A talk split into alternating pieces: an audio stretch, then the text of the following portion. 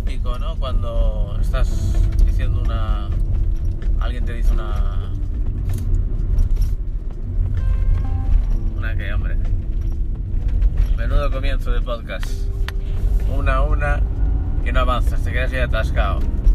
Pues mira, no lo voy a borrar, voy a continuar. Así a lo cutre. Cuando estás en una conversación y dice alguien, por ejemplo, eh, pues estaba allí y estaba, eh, estaba dentro, dentro de, del pazo. Y dice, ¿cómo dentro? Dentro no, fuera. Fuera, no dentro. ¿No? Entonces aquí hay un- una doble tonalidad, ¿no? Hay, hay dos tonos, entre dentro y fuera. Está fuera. Y cuando dice dentro es dentro. Fuera, dentro.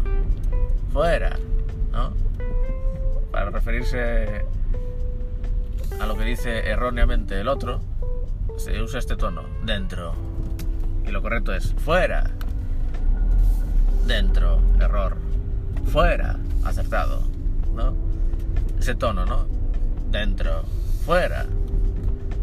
No es dentro, es fuera. Estaba fuera la persona. No, dentro. Usa este tono, ¿no? Dentro. Fuera es lo correcto. Pues una frase de estas, ¿cuánto tiempo se podría mantener ese, esa frase absurda de dentro y fuera? Todo el rato, dentro, fuera, ¿no? Imaginemos la situación. Pues estaba el tipo dentro, ¿cómo dentro? Estaba fuera, dentro. Dentro no, fuera, fuera, dentro. Hombre, no, dentro, dentro dice, fuera, fuera estaba, dentro. Estaba fuera, fuera.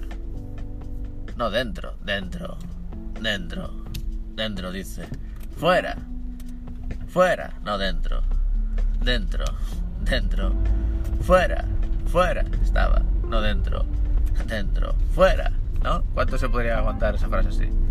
Esa es mi pregunta de hoy.